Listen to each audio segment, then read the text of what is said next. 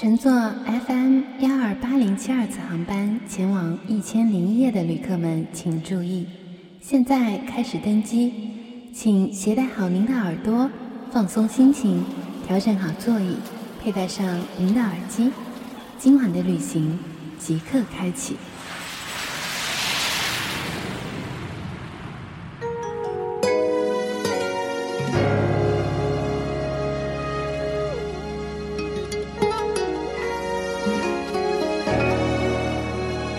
大家晚上好，这里是 FM 幺二八零七二，我的一千零一夜，我是素锦。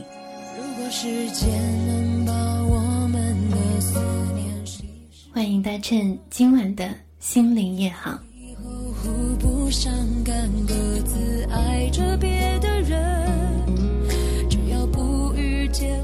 前几天看一个采访。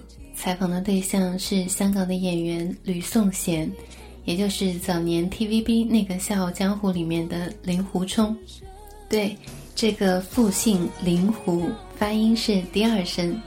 做个小普及，其中有一段记者问他：现在很红的邓紫棋、陈伟霆，你觉得他们这些新人能让香港娱乐圈重新繁荣吗？吕颂贤的回答让我觉得他是一个情商很高的人。他说：“我觉得不是一个人、两个人的能力可以做到的。虽然我这样说可能会被打，但是我觉得香港是一个传奇，是一个年代的传奇。但有时候你的年代过去了，就是过去了。我演令狐冲红过了，就是过了。难道我现在要再拍一次令狐冲？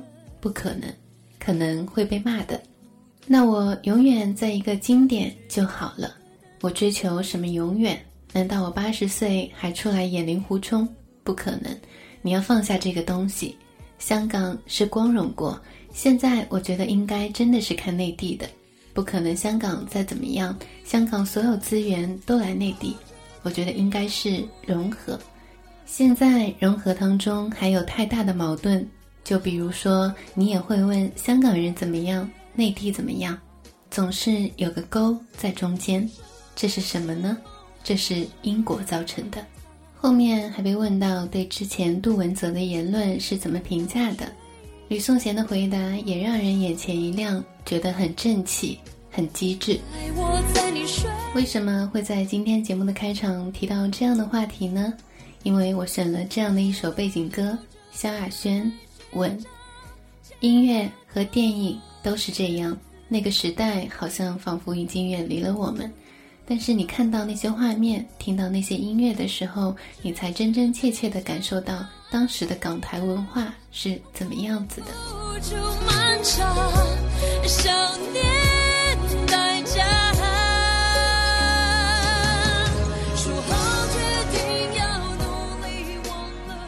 就当是素锦小小的怀旧一下吧。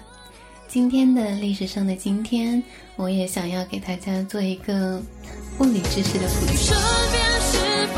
一九零五年九月三日，正电子、负电子、介子的发现者，美国物理学家安德森出生。安德森的全部研究工作与两种基本粒子的发现密切相关。这两种基本粒子，一个是正电子，另一个是负电子。安德森是瑞典移民的儿子。一九零五年九月三日生于纽约市。曾就读于加州理工学院，一九三零年获得哲学博士学位。他的整个学术生涯都是在这里度过的。一九三九年起担任物理学教授，直至一九七八年退休。一九三零年，安德森开始通过拍摄宇宙射线穿过云室的禁忌来研究宇宙射线。他发现一种带正电的粒子。几乎和那种带负电的粒子一样频繁的出现。这种带负电的粒子很明显就是电子，但那种带正电的粒子显然不是质子。质子是当时所知唯一的带正电的粒子，因为它们在云室中不能充分电离。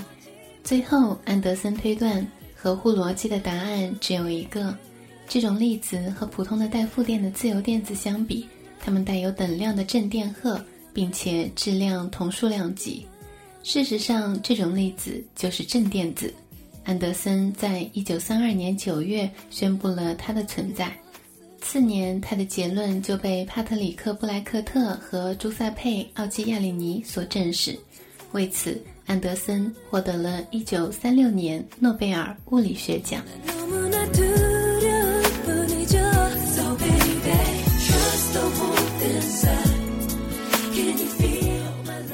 下午的时候，大学同学到家里来看我。我们两个就坐在地板上聊了起来。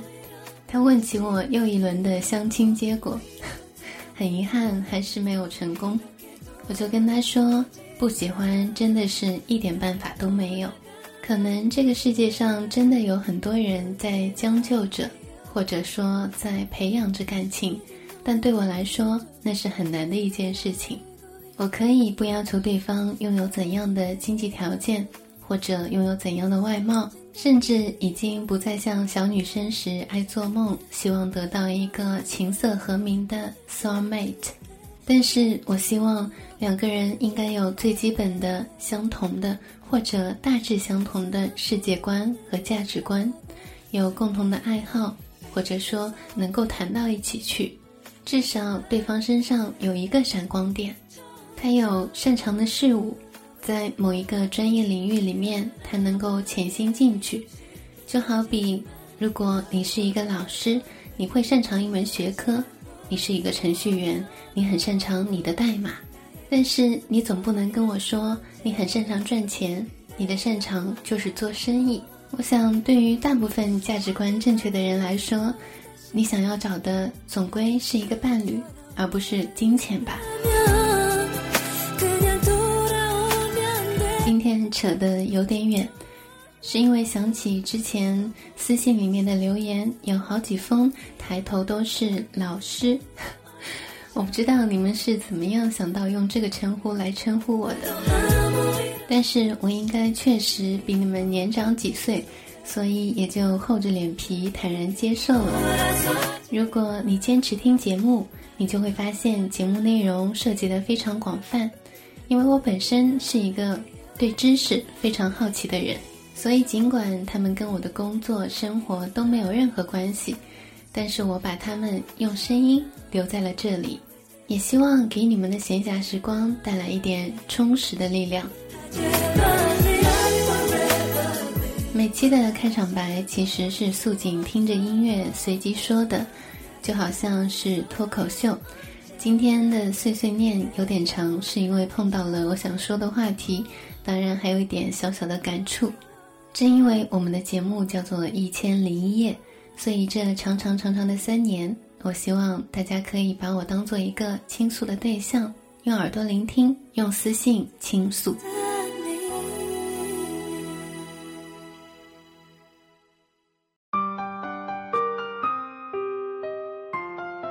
所以呢，今天跟大家分享的文章也跟倾诉、倾听。有关系，你一定会听见的。作者：桂文雅。你听过蒲公英梳头的声音吗？蒲公英有一蓬金黄色的头发，当起风的时候，头发相互轻触着，像磨砂纸那样沙沙的一阵细响。转眼间，它的头发全被风儿梳掉了。你听过蚂蚁小跑步的声音吗？那一天，蚂蚁们排列在红红的枫叶上，准备做体操。噗！一粒小酸果从头顶落下，不好，炸弹来啦！顷刻间，它们全逃了。你听过雪花飘落的声音吗？一个宁静的冬夜，一朵小小的雪花从天上轻轻地、轻轻地飘下。飘呀飘，飘落在路边一盏孤灯的面颊上，微微的一阵暖意，小雪花儿满足而温柔的融化了。如果你问这都是想象的声音吗？我怎么听不出来呢？那么我再说清楚一点，你总听过风吹的声音吧？当微风吹过柳梢，当清风。拂过明月，当狂风扫过巨浪，当台风横越山岭，你总听到过什么吧？你总听过动物的声音吧？当小狗忙着啃骨头，小金鱼用尾巴泼水，金丝雀在窗沿唱歌，当两只老猫在墙头吵架，三只芦花鸡在啄米吃，你总能听见些什么吧？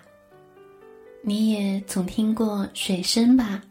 当山间的清泉如一道银箭奔向溪流，当哗啦啦的大雨打向屋脊，当小水滴清脆地落在盛水的脸盆里，当清道夫清扫水沟里的落叶，当妈妈开水龙头淘米、煮饭，你总该听到些什么吧？说的明白一些。只要你不是聋子，只要你两只耳朵好好的贴在脸侧，当你出生那一刻哇哇大哭起，你就在听，就不得不听。你学着听奶奶摇摇篮的声音，妈妈冲奶粉的声音，爸爸打喷嚏的声音，学着听开门、关灯、上楼梯、电话铃的响声，还有弟弟被打屁股的声音。这些随时在你身边发出的声响，你怎么不会听见呢？你当然知道，声音就是物体振动时与空气相激荡所发出的声响，而每一种声响、每一种声音都代表了不同的意思。从声音里，人学会了分辨、感受各种喜怒哀乐，也吸收了知识。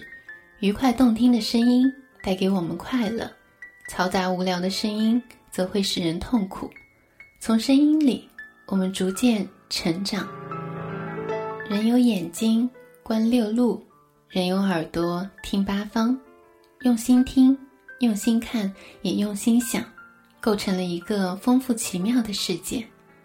可是说也奇怪，当一个人长期习惯了一种声音，或潜意识里抗拒某种声音时，他们竟然会不知不觉地消失了，例如马路上疾驰而过的汽车声，隔壁工厂轰隆隆的马达声，老奶奶唠唠叨叨的抱怨声，久而久之，左耳进右耳出，人开始了声音的过滤。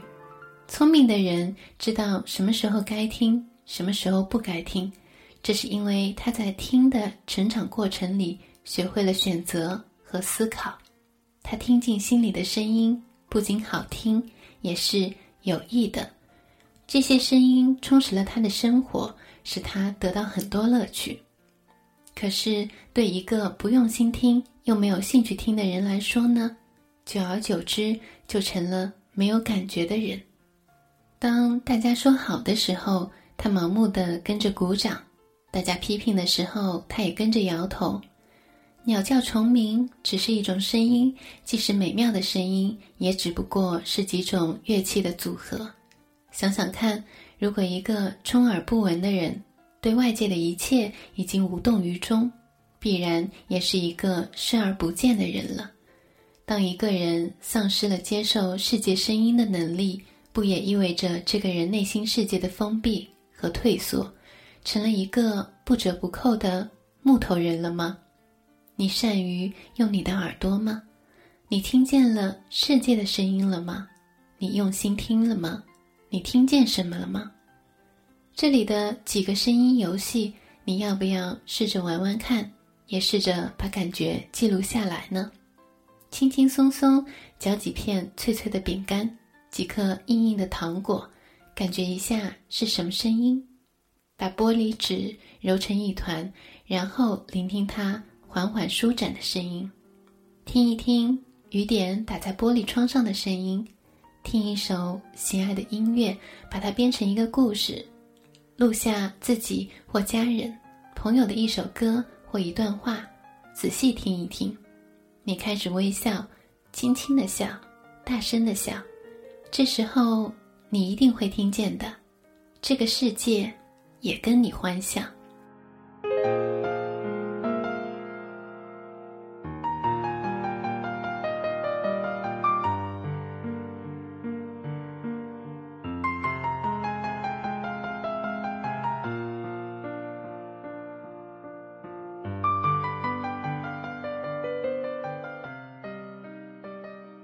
这里是 fm 幺二八零七二我的一千零一夜。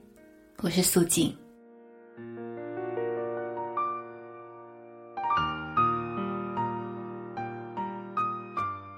今天的节目做的有点长，所以呢，节目的最后放一首我喜欢的乡村音乐给大家，希望大家睡前有个好心情。